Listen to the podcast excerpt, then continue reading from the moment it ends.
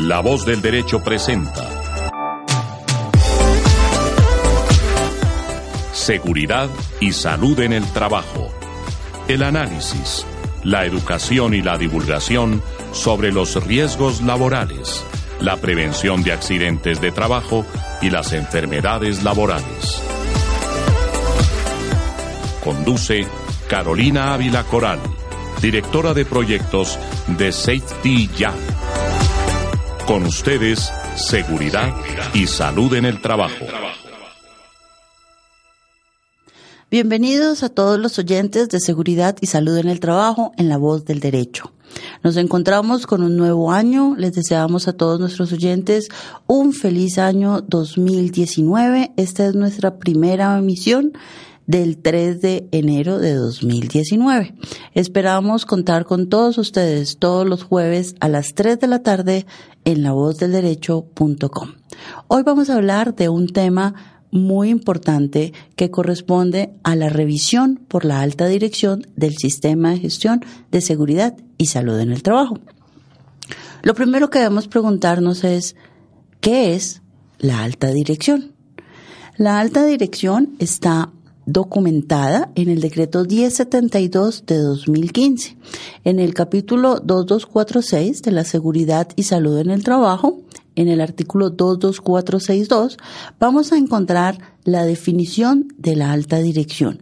Es muy importante tener muy clara cuál es la alta dirección de una empresa o de una organización, ya que no cualquier persona puede realizar esta revisión. Veamos un poco qué nos dice el decreto 1072 de 2015. El decreto establece en su artículo 22462, alta dirección es la persona o grupo de personas que dirigen y controlan una empresa. Ahí vamos a encontrar unas palabras clave. Primero, puede ser una persona o un grupo de personas. No siempre es uno, pero usualmente puede ser solo una persona cuando estamos hablando de microempresas. Entonces, por ejemplo, en una microempresa, pues normalmente la alta dirección es el gerente, el propietario o el representante legal. Puede ser un grupo de personas. Por ejemplo, puede ser la junta directiva de una compañía. Este grupo de personas o personas deben tener una característica importante y es que dirigen y controlan una empresa. Es decir, esa dirección está dada porque son personas con capacidad para tomar decisiones y controlan una empresa. El control es importante porque es decir que son estas personas que toman decisiones y esas decisiones tienen un efecto en la empresa. No es que toman una decisión que someten a consideración de un tercero. Vamos a ver entonces algunos ejemplos al respecto. Empecemos entonces por una microempresa. Vamos a pensar en una microempresa o en una pyme que no tiene una gran cantidad de empleados, que normalmente es una eh, empresa que puede ser incluso familiar, donde el dueño, el propietario, pues tiene permanente injerencia en las actividades que se realizan. Normalmente es el mismo representante legal, gerente, accionista principal, la persona que tiene poder en la organización para tomar decisiones. Entonces, por ejemplo, eh, pensemos en un restaurante. En un restaurante vamos a tener a esa persona dueña del restaurante que es quien toma las decisiones. Y usualmente es gerente, representante legal, em, incluso puede llegar a ser el mismo administrador del sistema de gestión. Pero consideremos que es la persona que tiene poder, que tiene control, que tiene capacidad de decisión.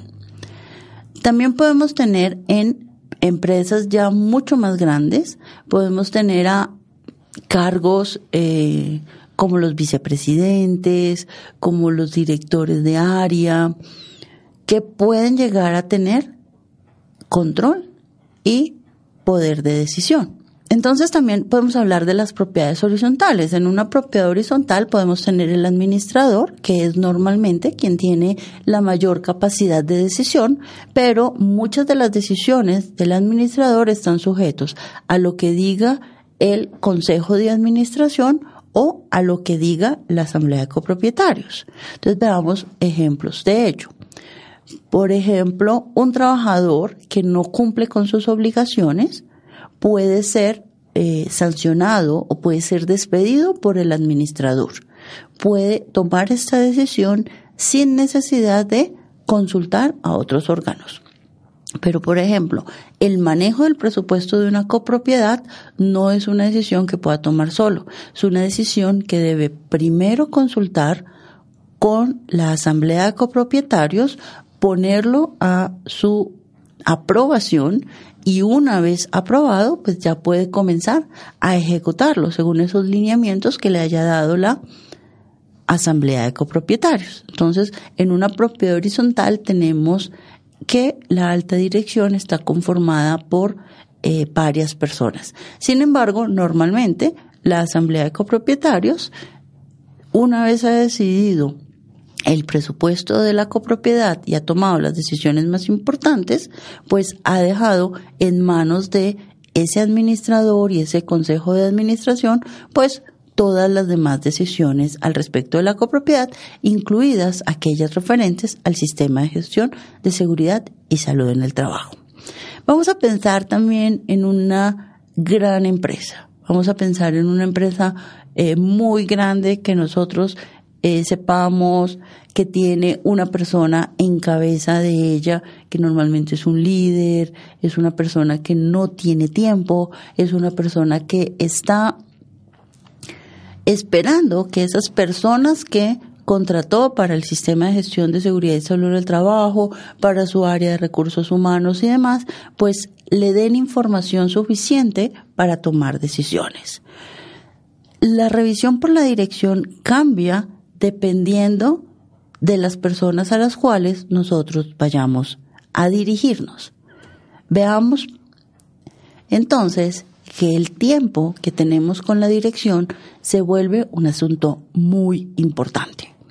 Lo primero es que la revisión por la dirección debe hacerse aproximadamente una vez al año, es lo mínimo que pide la norma.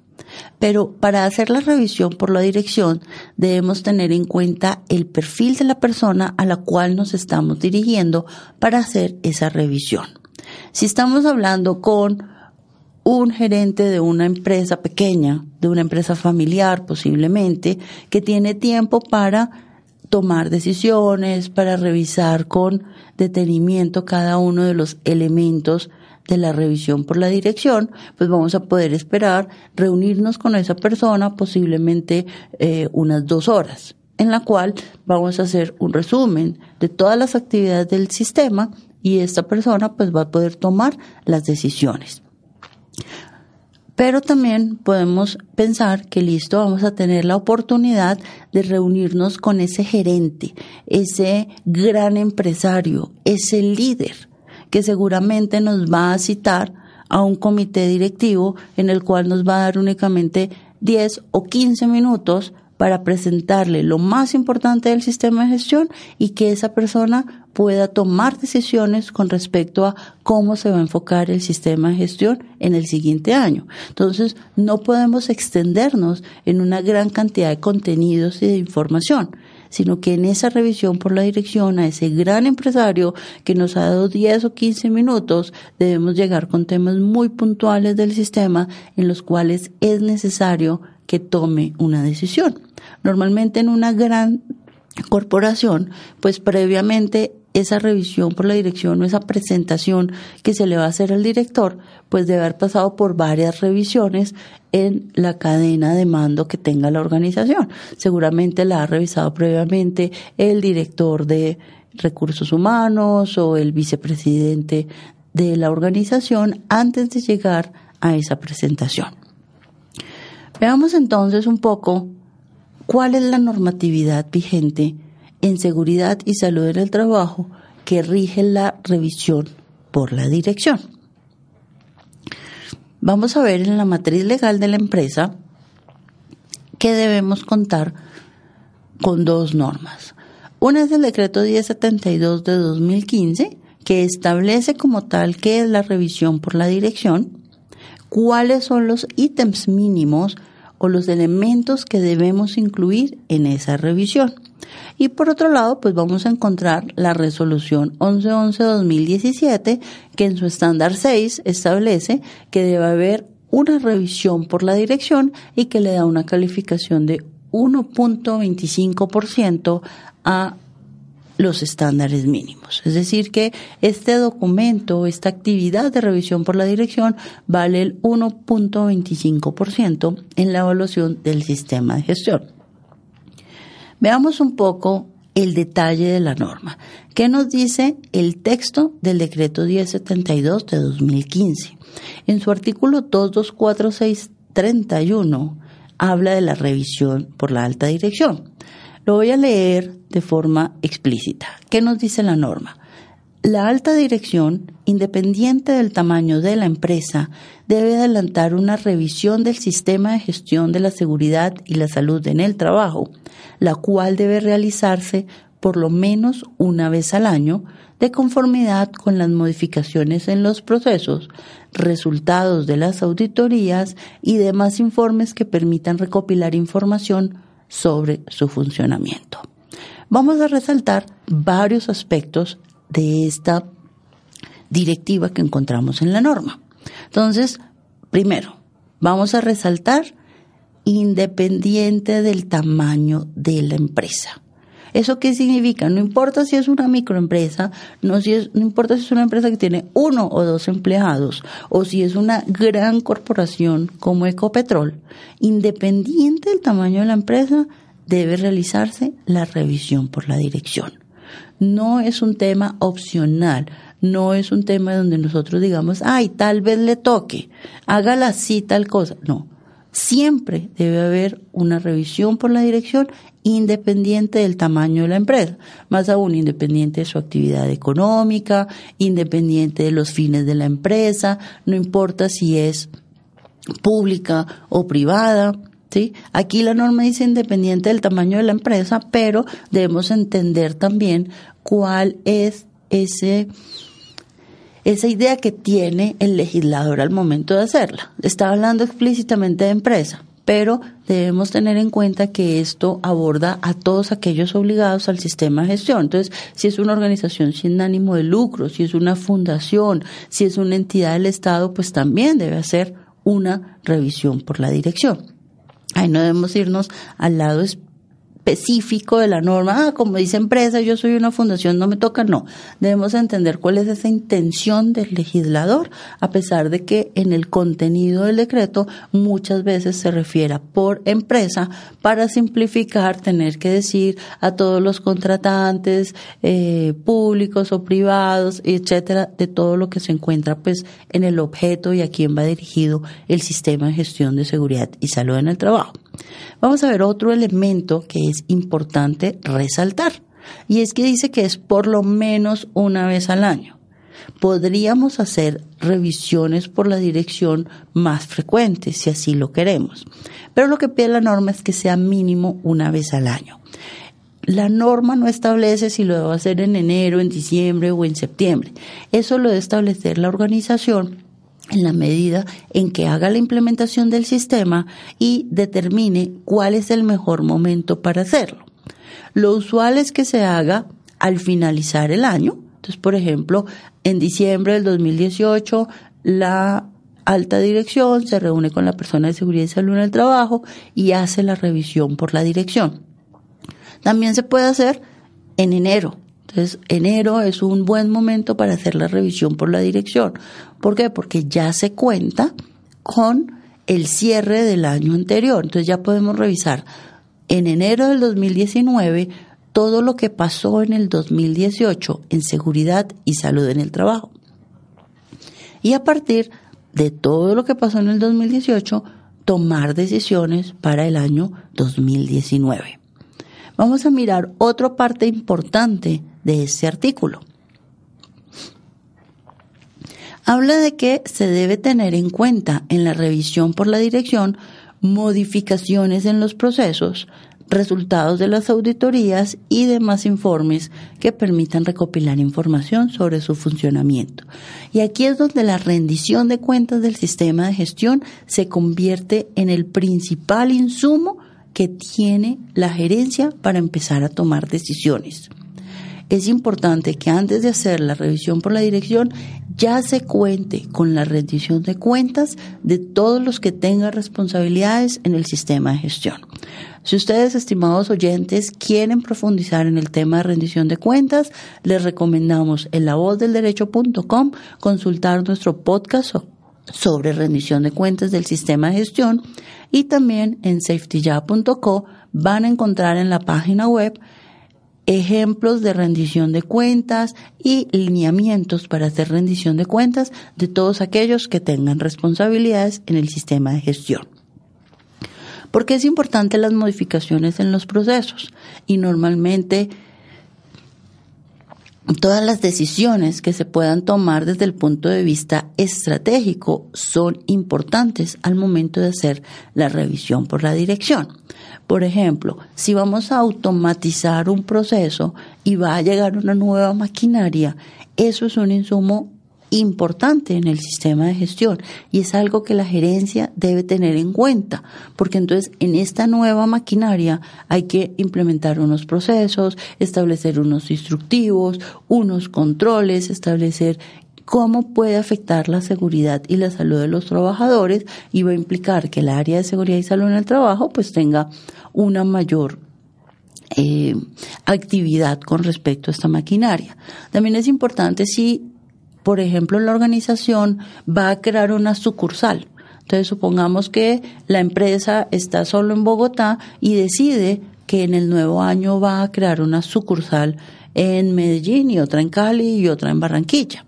Esto es un insumo súper importante en la revisión por la dirección porque representa para el área de seguridad y salud en el trabajo que tiene que hacer un presupuesto de los elementos de emergencias que hay que incluir en esas nuevas sedes que va a tener la organización. Entonces, por ejemplo, tiene que hacer el presupuesto de los nuevos extintores, de la señalización, de la camilla de emergencias o tabla de inmovilización. Tiene que hacer un presupuesto de capacitaciones a los brigadistas de esas sedes.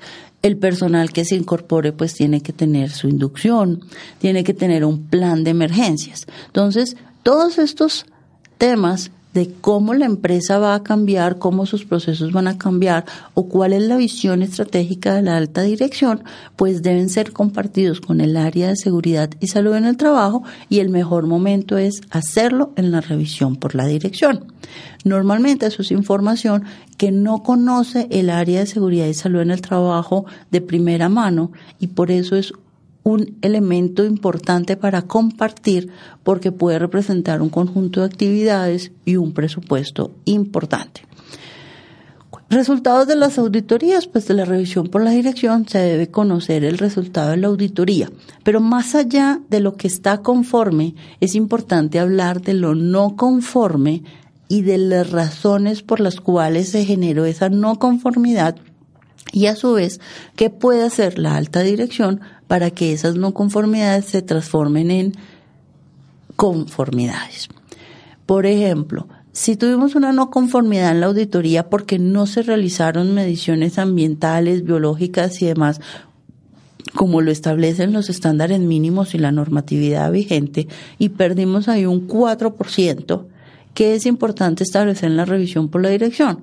Pues que se realicen que se dé el tiempo necesario para hacerlas y sobre todo el presupuesto para hacerlas. Entonces ahí es donde se vuelve importante que la persona de seguridad y salud en el trabajo justifique muy bien por qué se dio la no conformidad y cómo se puede hacer para superarla.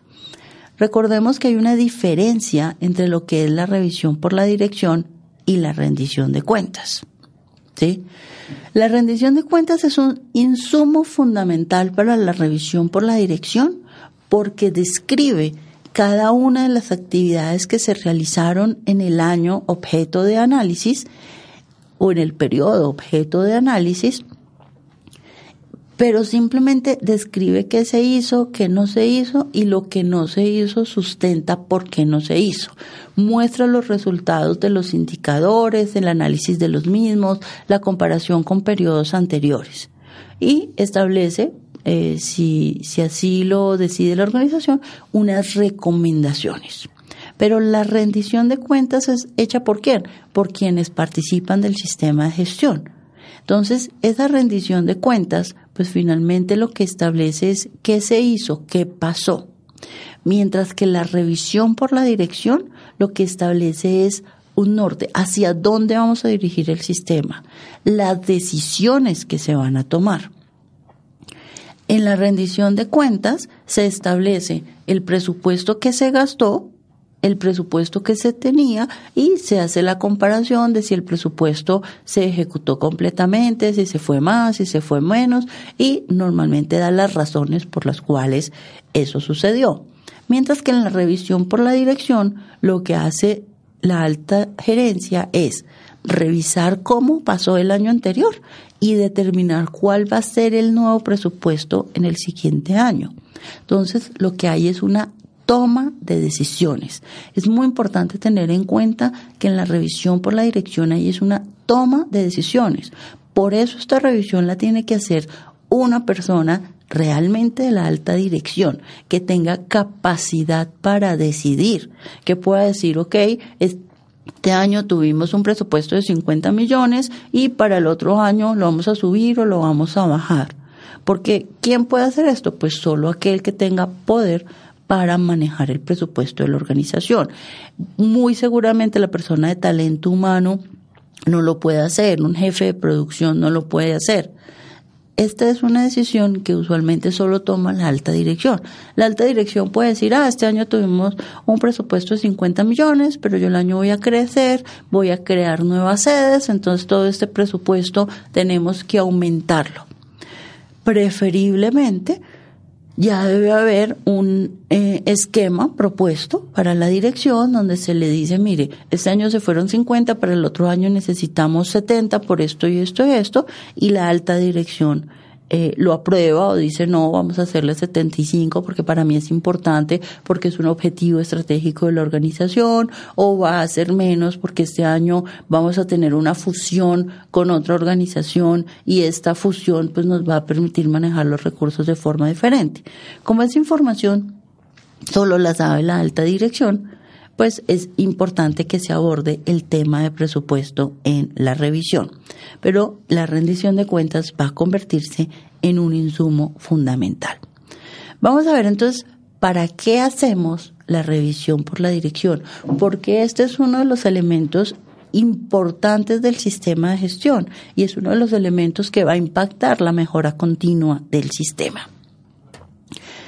Continuemos entonces con el decreto 72 de 2015, que en su artículo 224631 dice, dicha, revisión debe determinar en qué medida se cumple con la política y los objetivos de seguridad y salud en el trabajo y se controlan los riesgos. La revisión no debe hacerse únicamente de manera reactiva sobre los resultados, sino de manera proactiva y evaluar la estructura y el proceso de la gestión en seguridad y salud en el trabajo. Entonces, la norma nos está diciendo, ¿para qué? Para mirar si la política y los objetivos se están cumpliendo. Y lo más importante es para tomar decisiones. La alta dirección, cuando mira los resultados del sistema, mira la política y los objetivos, pues va a tomar decisiones en torno a qué hacer para cumplir con esos objetivos o modificar los objetivos, si es el caso. Es importante, como lo hemos mencionado anteriormente, y recalco en el tema, la alta dirección a través de la revisión toma decisiones. Por eso es que la revisión por la dirección la debe ser una persona que pertenezca a la alta dirección, que tenga la capacidad de controlar, de tomar decisiones, de cambiar procesos, de cambiar presupuestos, de cambiar elementos del sistema, que tenga información sobre la planeación estratégica de la organización para que así la revisión esté acorde a donde la empresa va.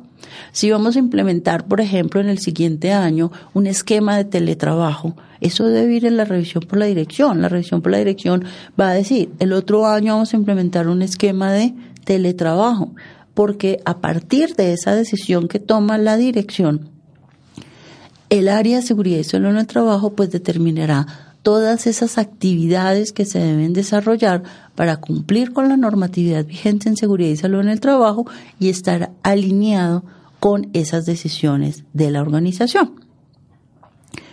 Veamos entonces qué debe permitir la revisión de la alta dirección. Lo que debe permitir la revisión de la alta dirección también lo vamos a encontrar en el artículo 224631 del decreto 1072 de 2015. En este artículo vamos a encontrar cada uno de los ítems que deben ser abordados en la revisión por la dirección. ¿Cuáles son esos ítems? Primero, revisar las estrategias implementadas y determinar si han sido eficaces para alcanzar los objetivos, metas y resultados esperados del sistema de gestión de la seguridad y salud en el trabajo. ¿Qué es lo que se espera que la dirección haga en este tema? Mire cuáles eran los objetivos, que lo va a encontrar fácilmente en los objetivos que firmó.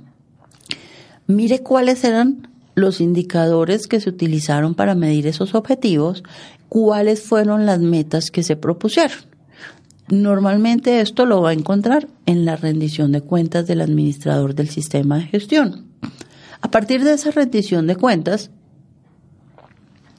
pues se debe establecer el objetivo fue tal, nuestra meta era tal. Por ejemplo, supongamos que uno de nuestros objetivos era cumplir con los estándares mínimos del sistema de gestión. Los estándares mínimos vamos a utilizar como indicador la tabla de evaluación de estándares mínimos de la resolución 1111-2017 que plantea que se miden entre 0 y 100 y utilizamos la misma medición que nos establece la resolución 1111. La empresa es posible que para el año 2018 tuviera una meta del 85%. Entonces la empresa pudo haber puesto en sus objetivos cumplir con los estándares mínimos y su meta tener una calificación al final del año superior al 85%. Se pudieron haber presentado dos situaciones. ¿Se cumplió o no se cumplió la meta? Si se cumplió la meta, vamos muy bien. Seguramente lo que dirá la organización es, para el año 2019, la alta dirección establece que el objetivo se mantiene y que la meta será del 100%. Eso puede ser claramente una decisión de la dirección, pero también puede pasar que no se cumplió, que llegamos solo al 75%. Entonces ahí la dirección empezará a mirar qué es lo que pasa y cómo lograr que se cumpla.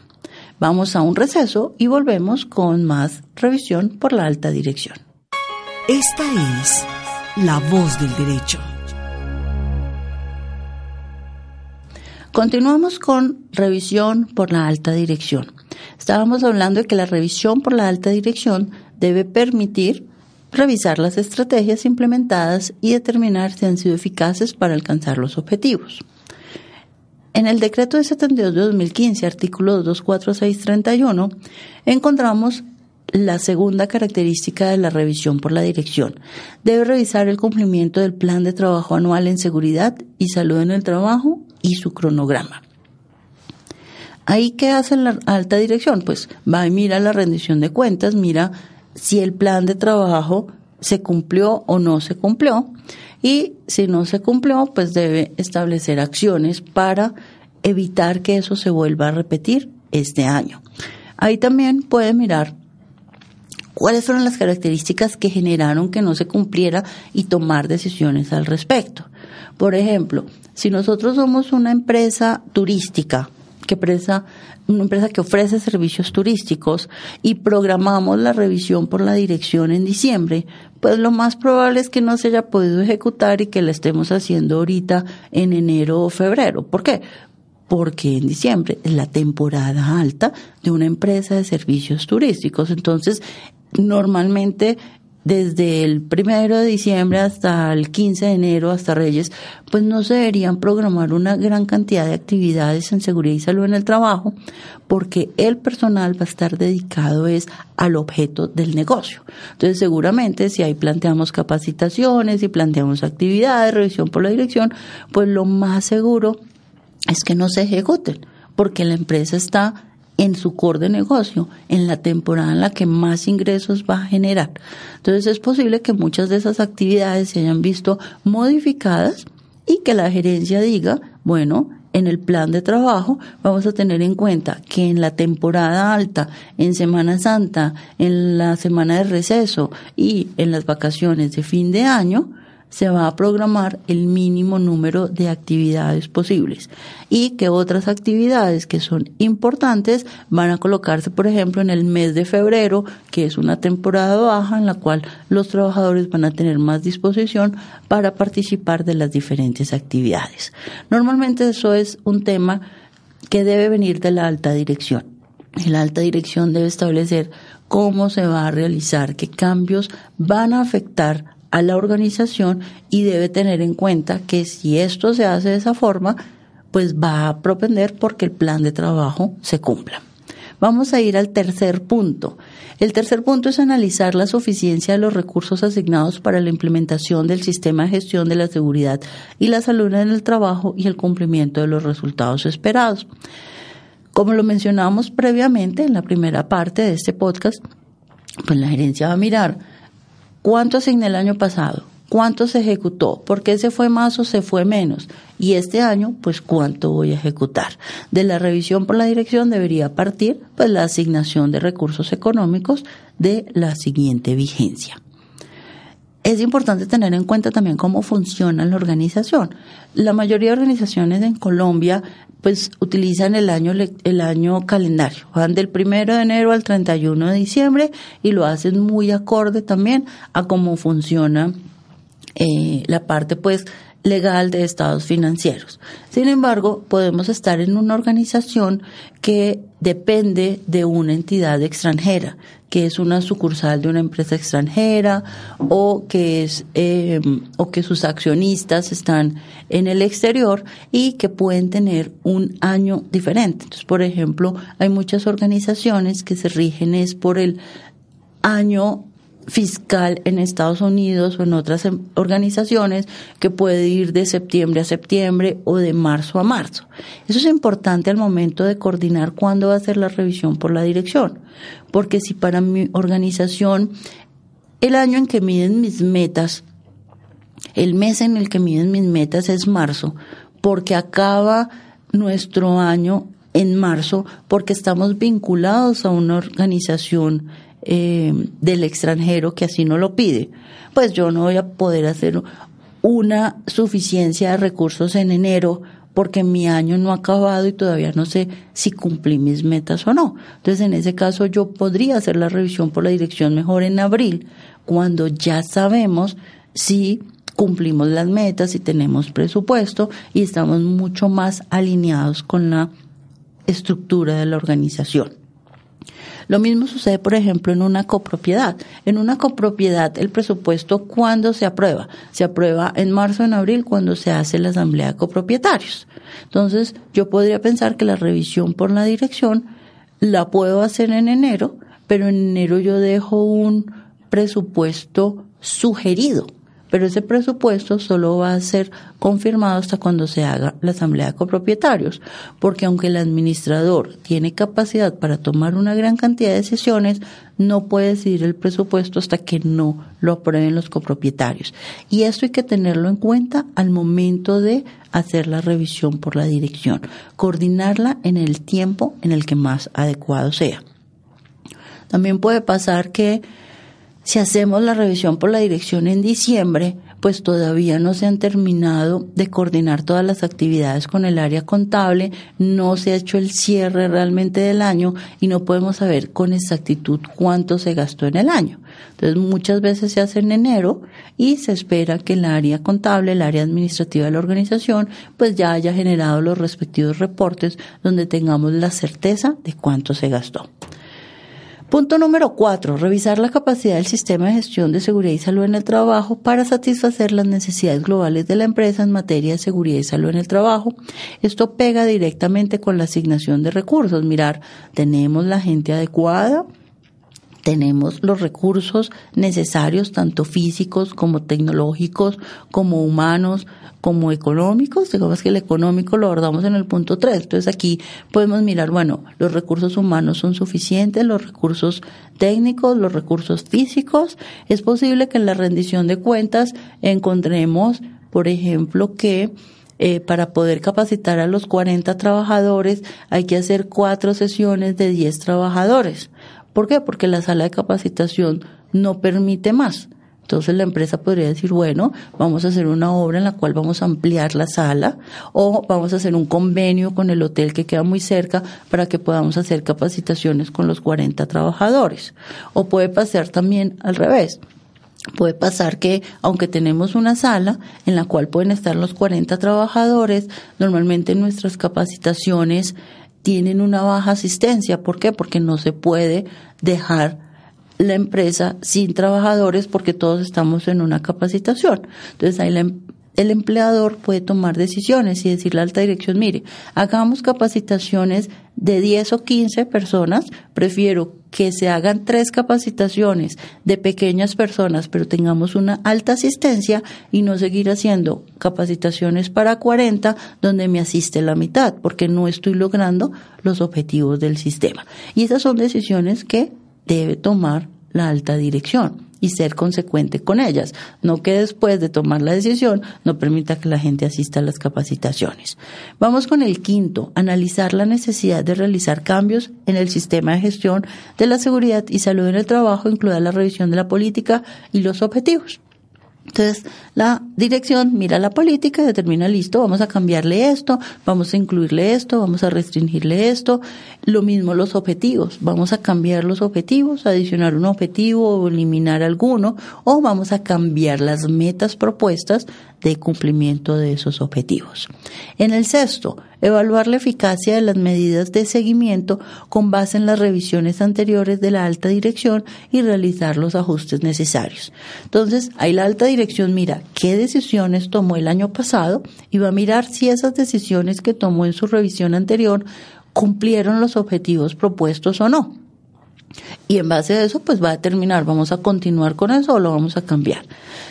Por ejemplo, en una organización se tomó la decisión de que se iba a hacer la Semana de la Salud, porque la gerencia consideró que era importante tener una semana dedicada a la salud, al bienestar de los trabajadores, con una gran cantidad de actividades. Entonces, eh, se determinó una fecha y en esa fecha pues se realizó la contratación de varias empresas y varios instructores que realizaron diferentes actividades. Entonces un día se hizo una actividad de hábitos de vida saludable, otro día se hizo una actividad de eh, salud visual y así durante toda la semana se realizaron varias actividades y se ejecutó la semana de la salud. Cuando finalizó el año y se hizo la rendición de cuentas del administrador del sistema, pues empezaron a mirar los indicadores que se habían establecido. En ese momento se determinó que para la Semana de la Salud se habían establecido dos indicadores, un indicador de cumplimiento y un indicador de participación. El indicador de cumplimiento se dio al 100%. Todas las actividades que se planearon en la Semana de la Salud se ejecutaron. Entonces ese indicador está muy bien. Pero cuando se empezó a ver el indicador de participación, se encontró que en promedio la participación había sido inferior al 50% de los trabajadores. Entonces empezó a mirar por qué había pasado eso. Y eso era porque en la organización las actividades del día a día de los trabajadores, al ver que habían toda una semana de la salud con una gran cantidad de actividades, lo que hizo el trabajador fue, no, yo no puedo perder 10 horas en la semana, entre comillas, perder, yendo a esas actividades, voy a decidir cuál es la que más me llama la atención y a esa asisto. Entonces, ¿qué pasó? Que los trabajadores asistieron a una o dos de las actividades. Como solo asistieron a una o dos de las seis o siete actividades que se habían planteado, pues el indicador de participación bajó notoriamente. Entonces, ¿qué fue lo que dijo la gerencia en este caso específico? No, pues no más semanas de la salud porque no estoy cumpliendo mi objetivo, que es tener una alta participación de los trabajadores. No me sirve de nada hacer un montón de actividades si los trabajadores no asisten. Entonces voy a hacer menos actividades más específicas y distribuidas a lo largo del tiempo. En vez de tener una semana con siete actividades, voy a tratar de que cada mes o cada 15 días haya una actividad y garantizar que la mayor cantidad de personas asistan. Esas son decisiones que debe tomar la alta dirección. ¿Basado en qué? En una buena rendición de cuentas. Como séptimo, analizar el resultado de los indicadores y de las auditorías anteriores del sistema de gestión de la seguridad y salud en el trabajo. Si hemos realizado varias auditorías y se presenta la misma no conformidad, pues la alta dirección debe tomar decisiones al respecto. También el resultado de los indicadores, si los indicadores van bien, pues va a ser menos las decisiones que haya que tomar, pero si los indicadores no van bien, pues espera un análisis detallado por parte de la persona de seguridad y salud en el trabajo, donde diga qué es lo que no está funcionando, pero lo más importante, donde le plantee a la alta dirección cuáles son las opciones posibles para abordar esa situación. No nos podemos quedar en decirle a la alta dirección, ay, hay un problema. No, la persona de seguridad y salud en el trabajo llegar, mire, este indicador no se cumplió hemos encontrado que hay un problema. La causa principal es esta. Y ante esto tenemos estas dos o tres opciones. Entonces, ¿qué va a hacer la alta dirección? Pues de esas dos o tres opciones, tomar una decisión. Si nos quedamos en el problema, ¿qué va a decir la alta dirección? No, pues hágame un informe, tráigame opciones para yo poder decidir. Entonces, estamos desaprovechando ese tiempo con la gerencia. Luego viene el punto número 8, aportar información sobre nuevas prioridades y objetivos estratégicos de la organización que puedan ser insumos para la planificación y la mejora continua.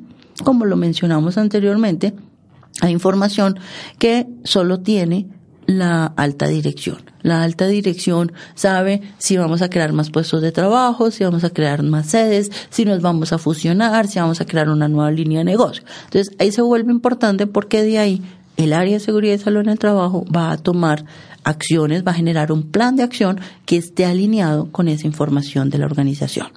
Vamos con el punto número nueve, recolectar información para determinar si las medidas de prevención y control de peligros y riesgos se aplican y son eficaces. Ahí consideramos que de todas maneras el legislador, al momento de redactarlo, pues se confundió un poquito. Nosotros no esperamos que la alta dirección gaste tiempo recolectando información. O sea, eso es algo que de pronto en una microempresa puede suceder porque la alta dirección es el mismo gerente, que es el mismo administrador del sistema, que es el mismo vigía, que finalmente es el todero de la seguridad y la salud en el trabajo. Pero en una organización muy grande, pensemos, no sé, Ecopetrol. ¿Ustedes creen que el presidente de Ecopetrol, el vicepresidente, el CEO, el CEO, cualquiera de esas personas que forma realmente la alta dirección va a tener tiempo de recolectar información? Eso es algo en lo cual pues no se considera que, que sea lógico. ¿Qué es lo que se espera ahí? Que el área de recursos humanos o el área de seguridad y salud en el trabajo o la persona encargada hace esa recolección de la información, determina cuáles medidas de prevención aplicaron y fueron eficaces y cuáles no. Y a las que no, pues le plantea opciones de mejora en la organización para que la gerencia pues tome una decisión. Entonces, por ejemplo, tenemos una organización que en las medidas de prevención y en los riesgos se encontró que había un manejo de sustancias cancerígenas. Entonces, ¿qué es lo que se le dice ahí a la organización? Mire, una sustancia cancerígena implica esto, esto y esto para la organización.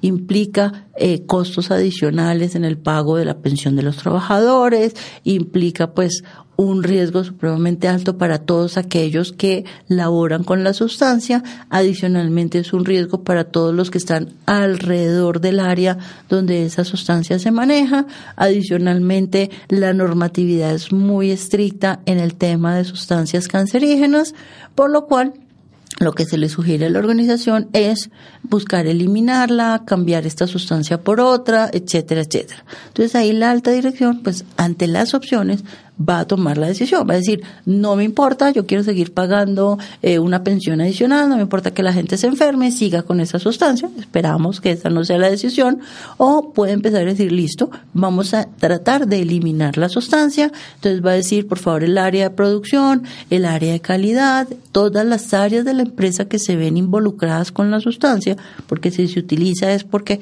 corresponde a un fin misional de la empresa, van a trabajar en conjunto, van a conformar un equipo de trabajo que realice diferentes pruebas con otras sustancias para mirar si la podemos eliminar de nuestro panorama de riesgos. Pero son decisiones que como afectan a otras áreas de la organización, pues solo pueden ser tomadas por la alta dirección. Vamos con el punto número 10. Intercambiar información con los trabajadores sobre los resultados y su desempeño en seguridad y salud en el trabajo. Lo ideal sería que la gerencia realmente tuviera un espacio con los trabajadores, que se pudiera hacer un grupo focal, que pudiera caminar por las instalaciones y ver cómo está funcionando todo lo referente al sistema de gestión de seguridad y salud en el trabajo, que pudiera intercambiar realmente información con los trabajadores. Pero si no, por lo menos debe tener un resumen de la eh, persona o el área de seguridad y salud en el trabajo referente a qué pasó con los trabajadores. Y en ese resumen, la gerencia de tomar decisiones importantes. ¿Por qué? Porque a veces pasa que eh, decimos, no, todas las personas de planta participaron de las actividades, se tomaron los exámenes médicos, estuvieron en la reinducción, hubo un buen desempeño, no hemos encontrado casos de, de que no se usen los elementos de protección personal, todo el mundo está cumpliendo la norma, entonces ahí vamos muy bien. Pero también, ¿qué puede pasar en ese resultado del desempeño de los trabajadores? Y es que uno puede decir, mire, es que el área comercial de 10 capacitaciones a los que los invitamos, en promedio se hicieron a una eh, el área comercial no ha ido a hacerse los exámenes médicos periódicos. El área comercial no estuvo en la reinducción. El área comercial eh, no participó del simulacro. ¿Sí? Eso puede pasar en un informe. Entonces, ¿quién va a tomar ahí la decisión? Pues la gerencia, la alta dirección. ¿Por qué? Porque es su área comercial, es, son sus consentidos, son esas personas que traen ingresos a la organización y si no se vende, pues no hay organización. Pero también es consciente que hay que cumplir con las normas de seguridad y salud en el trabajo. Entonces, si esos empleados se van a sancionar, si se van a tomar acciones contra esa área que no está cumpliendo, pues quien debe tomar la decisión es la alta dirección. La alta dirección puede decir, no, déjemelos tranquilitos, no me los moleste. Bueno, ya eso es una decisión y él asumirá las consecuencias de esa decisión. O puede decir, mire, vamos a hacer lo siguiente, vamos a cambiar las actividades, no los cite a 10 porque entonces no me van a asistir, cítelos a 4 y yo me comprometo a que todos asistan. Eh, la alta dirección puede decir, no, sí, es que es muy complicado que todos los comerciales vayan a los exámenes, cotíceme exámenes médicos en nuestras instalaciones, yo me comprometo a que ellos después de su reunión todos vayan y se hagan los exámenes, no se tienen que desplazar, no pierden tiempo y vamos a lograr que ellos cumplan con esos exámenes. El simulacro, no participar en el simulacro, bueno, vamos a coordinar que ese día toda el área está en la organización o vamos a pedirles que participen en el simulacro de los clientes donde se encuentren ese día y nos manden un video, una foto o una evidencia de que participar. Y la alta dirección puede hacer una circular, un comunicado para que esto empiece a cumplirse. Entonces es importante ahí, por eso, estar con una persona que pueda tomar decisiones. Si quien está realizando la revisión no puede tomar decisiones al respecto de esos temas y todo queda como lo voy a consultar, lo voy a socializar, pues no es la alta dirección la que está haciendo el informe y hay que cambiar la persona que lo haga. Vamos con el punto número 11, servir de base para la adopción de decisiones que tengan por objeto mejorar la identificación de peligros y el control de los riesgos y en general mejorar la gestión en seguridad y salud en el trabajo en la empresa. Entonces, como lo mencionábamos anteriormente, pues aquí la alta dirección debe tener ya por parte del área de seguridad y salud en el trabajo cuáles son las situaciones que están afectando la seguridad y salud en el trabajo y cuáles son las alternativas que puede tomar la organización. Eh, mejorar la gestión en seguridad y salud en el trabajo de la empresa, pues estará en cabeza de la dirección decidir qué actividades se realizan y qué actividades no se realizan o si implica un cambio en los recursos, en la asignación de personas a cargo, en la asignación de presupuesto y demás. Vamos con el punto número 12. Determinar si promueve la participación de los trabajadores. Entonces, ahí la organización pues puede mirar eh, la alta dirección puede mirar si los mecanismos de comunicación son los adecuados, si va a generar nuevos mecanismos. También aquí es muy importante cuando las comunicaciones van de la alta dirección. Es diferente cuando se publica una circular o se envía un correo electrónico o una carta y la firma el gerente de la empresa, el representante legal, a cuando esta comunicación va del área de seguridad y salud en el trabajo o del director de talento humano. Entonces, también es importante que la alta dirección participe de los procesos de comunicación de la organización y de ejemplo. Si la alta dirección entra a la planta sin casco, sin botas, sin bata, sin guantes, pues no está dando ejemplo y la gente va a decir, ah, pero si él no lo hace porque nosotros sí. Entonces también es importante que la alta dirección en sus acciones diarias represente el cumplimiento de la seguridad y la salud en el trabajo. Vamos con el punto número 13 evidenciar que se cumpla con la normatividad nacional vigente aplicable en materia de riesgos laborales, el cumplimiento de los estándares mínimos del sistema de garantía de calidad del sistema general de riesgos laborales que le apliquen. Obviamente en la norma el evidenciar no aparece en interrogantes y es porque es muy difícil para la alta dirección empezar a buscar la evidencia de cada una de las normas. Para eso la alta dirección ha contratado un equipo de personas eh, que se consideraron en su proceso de selección idóneas para llevar adelante el sistema de gestión de seguridad y salud en el trabajo. Entonces, la alta dirección no va a revisar uno a uno las evidencias de los 400 artículos que hay en la matriz legal de la empresa. Eso es imposible, no hay tiempo suficiente para hacerlo, la alta dirección no lo va a poder hacer.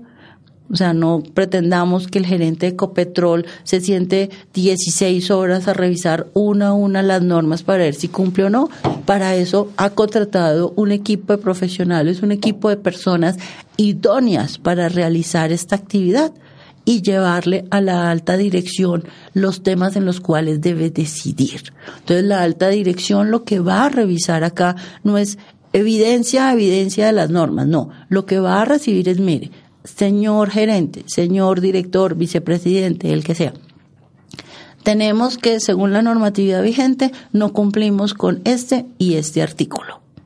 Para cumplir con este artículo necesitamos que usted duplique el presupuesto o que cambie, ¿sí? Por ejemplo, usted podría decir, mire, no estamos cumpliendo con las horas legales, la gente está eh, en el por ejemplo, en la evaluación de riesgo psicosocial apareció que hay sobrecarga de trabajo, hicimos un análisis eh, de las horas reportadas por los trabajadores y estamos encontrando que hay un 20% de la población trabajadora que está trabajando por encima de las 48 horas semanales de forma rutinaria. Por lo cual nosotros le tenemos dos alternativas. Una es contratar personal adicional que eh, ayude a estas personas y por lo tanto, pues baje las horas de trabajo. Esto nos va a contribuir, por un lado, a que empezaremos a cumplir con la normatividad de no pasarnos con las 48 horas y por otro lado, pues disminuiremos la carga de trabajo de estas personas y ayudaremos a disminuir el riesgo intralaboral. La otra alternativa es presentar ante el Ministerio de Trabajo la documentación pertinente para que autorice eh, que haya una carga superior a las 48 horas a la semana. ¿sí? Entonces, ¿qué hace el área de seguridad en el trabajo, el área de talento humano y todas las personas que están a cargo del tema? Pues lo que va a hacer es precisamente llevarle problemas, pero con cada problema alternativas de solución. ¿Qué va a hacer la alta dirección? Tomar decisiones. Esas decisiones pues solo las va a tomar la alta dirección. La alta dirección va a decir, no, contratemos, entonces autorizo que se aumente la carga de personal, eh, que contraten nuevas personas para estos periodos, para estas actividades, o no, definitivamente vámonos con el ministerio y pedamos la autorización para trabajar esas horas extra. Esas decisiones las toma la alta dirección en su revisión por la dirección. Hemos llegado entonces al final de esta primera parte de la revisión por la dirección del sistema de gestión de seguridad y salud en el trabajo. Los esperamos en ocho días para la segunda parte de la revisión por la dirección del sistema de gestión de seguridad y salud en el trabajo. Recuerden que todos los podcasts de La Voz del Derecho los pueden encontrar en lavozdelderecho.com, en iBox, en iTunes, en Facebook y en YouTube.